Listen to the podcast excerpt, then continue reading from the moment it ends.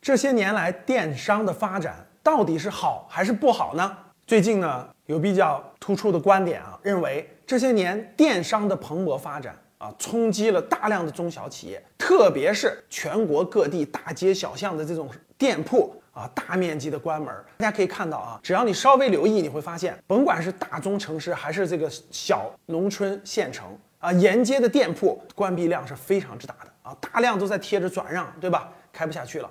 从现象来看，也造成了很多人啊，那我开店铺失业了。所以呢，很多观点就认为是电商造成的冲击。还有一种观点呢，认为不是这样的呀，电商让我们老百姓买到了更便宜的东西，对不对？成本更低、更实惠的东西，而且更方便，在家里就可以送上门，对吧？这是好事儿啊。还有一种观点认为，那电商呢，质量有问题，我们经常无法像实体店铺那样去分辨这个产品的质量，所以呢，经常买了以后有问题，对吧？要退的呀，买了受骗上当的呀，这个比例会比较高。那也有观点认为。网上有供应量放大了呀！以前你去商店里，去一个商场，只能看到几种或者十几种同类的比较，现在你网上可以看到几百种甚至几千种同类比较啊，对吧？你可以货比三家选择了呀。所以呢，对于电商的这种好还是不好呢，有很大的这种分歧。我是这么认为的：第一个，我认为电商的发展属于是什么？势不可挡，是一个大趋势，不可阻挡的这个发展。为什么呢？因为这是科技，这是社会进步带来的。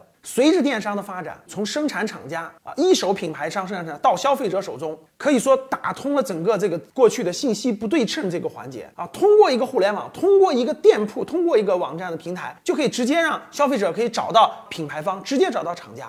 省去了过去中间的层层的环节，过去的省级代理、市级代理，对吧？然后呢，店铺的这种经销商，所以产品价格大大降低了，消费者可以更便宜的买到产品。中间环节是受到了巨大的电商的冲击，但是这是有利还是有弊呢？我认为其实属于是势不可挡，这属于商业模式的创新，我们必须面对的。作为商人，作为这种商人是必须面对的。过去大家想一想，从产品方。生产方到消费者手中，大量的中间环节，出产方只要几十块、五十块钱的东西，到消费者手中可能要三百块钱。为什么？中间大量的环节吃掉了利润。现在五十块钱东西到消费者手中可能八十，可能一百，没有了大量的中间环节。所以说，电商其实是消灭了任何信息不对称的商业模式，只能证明你过去这种中途的这种中间商这种商业模式已经不成立了。你不应该享受过去那样的暴利，过去那样的利润空间了。所以这个利润给谁了呢？给服务商。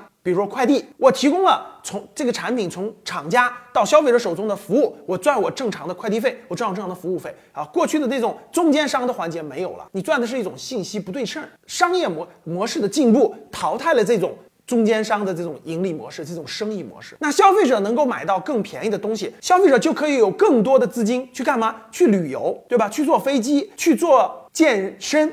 去做更多他想获得的更多的这种消费的需求，所以说其实电商是大大的促进了商业模式的升级换代。第二个我想说的就是，随着电商的发展啊，也是带来一些问题的，比如说有某呃某宝或者是某东等等平台，如果是一家独大的话，确实会造成一定的电商平台的垄断。达到垄断以后呢，各个品类你就得花钱去买流量。如果你不花钱买流量，你就你就没有流量，就没法做好。所以呢，在某一个电商发展了这么多年，在某一个时间段，呃，电商平台的垄断也造成了这个行业的这个流量非常贵啊，生意的这个做生意没有那么公平，没有那么便捷了。但是呢，随着科技的进步，随着平台的丰富，又有更多的平台出来了，比如说拼多多，对吧？比如说。啊，某音的直播电商，更多的形式出来以后呢，也会打破和冲击这种垄断，让电商平台更公平，机会更多，更有利于消费者。所以说，总结一下，电商的发展其实冲击的是过去落后的生意模式的这种生意模式和和这种